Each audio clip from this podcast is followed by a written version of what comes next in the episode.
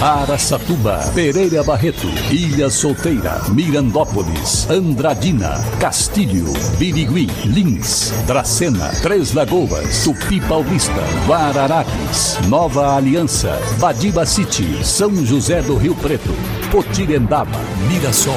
Azevedo Auditoria Soluções Empresariais apresenta SRC Notícia. A informação para mais de 3 milhões e meio de ouvintes. Apresentação Marcelo Rocha. O ex-presidente da Fiesp, a Federação das Indústrias do Estado de São Paulo, Paulo Scaff, se filiou ao Republicanos mesmo partido de Tarcísio de Freitas, pré-candidato ao governo do estado de São Paulo, que conta, inclusive, com o apoio total e irrestrito do presidente Jair Bolsonaro.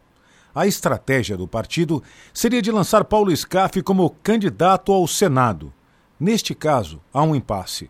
O apresentador de TV José Luiz da Atena também fará parte da coligação, após ter se filiado ao PSC e é outro que pretende se candidatar ao Senado.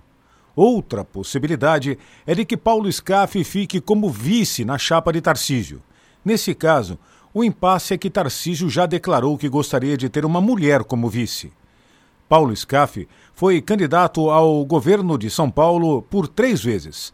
Em 2010 ficou em quarto lugar, foi segundo colocado em 2014 e terceiro em 2018. Bom, mas na minha opinião, tanto como vice como com candidato ao Senado, Paulo Scaff é sempre um nome forte e além de ser competente. SRC Notícia. Notícia. Contribuintes de Andradina têm até amanhã para iniciar o pagamento do IPTU. A data do vencimento foi ampliada para o pagamento em uma única parcela. O início do pagamento parcelado para dar mais oportunidade de adesão aos munícipes, para os benefícios concedidos como incentivo. Os vencimentos estavam programados para o dia 29 e 30 de março, mas tiveram uma mudança aí de data. Quem ainda não pegou o seu carnê pode, inclusive, tirar pela internet, no site da Prefeitura.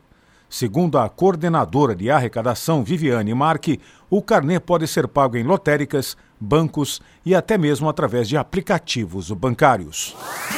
Potirindaba, na região de São José do Rio Preto. Sua formação teve início no ano de 1905, com distribuição das terras entre os herdeiros de João Antônio de Sequeira. Em 1919, foi criado o Distrito de Paz, com o nome de Potirindaba, pertencente ao município de Rio Preto. E em 1925, Potirendaba foi elevado a município e hoje possui uma população com mais de 16 mil habitantes. Potirendaba, também presente no SRC Notícias. E o setor do comércio é o que mais possui vagas de trabalho disponíveis nesta semana em Araçatuba. As informações são do balcão de empregos do município. Atualmente, Araçatuba possui um total de 58 vagas de empregos disponíveis.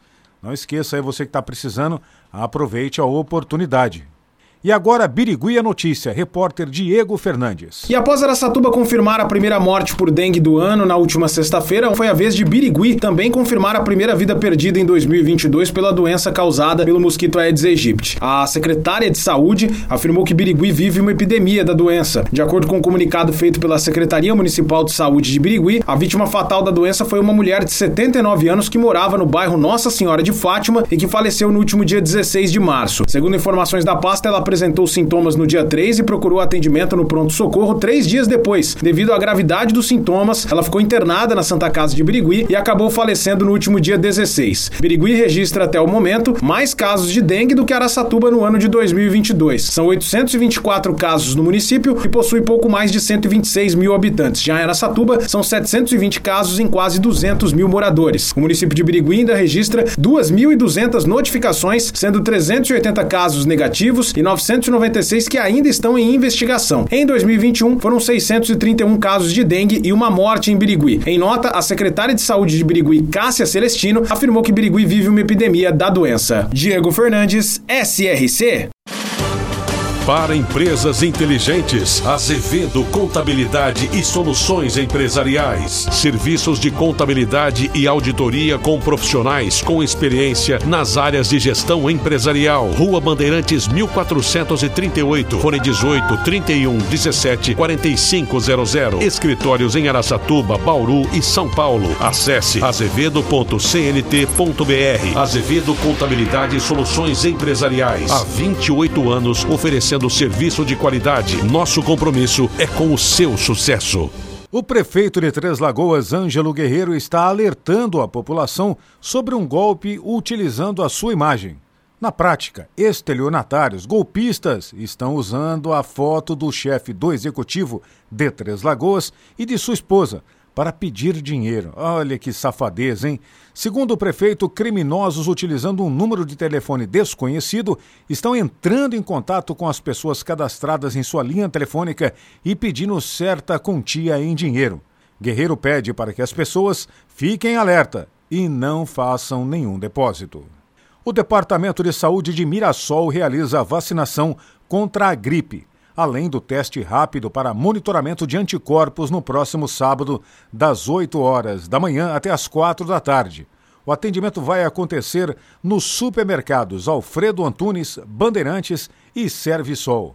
Segundo Frank Ruder, que é o diretor de saúde de Mirassol, é importante a apresentação de um documento com foto e também comprovante de residência. Vacinar é sempre bom. E como a gente sempre diz por aqui, né? É melhor prevenir do que remediar. A Receita Municipal de Lins ultrapassou os 45 milhões de reais no primeiro bimestre de 2022, superando em mais de 14% o recebido no ano passado. Aliás, no ano passado, nos primeiros meses, foram arrecadados pouco menos de 6 milhões de reais a menos do que esse ano.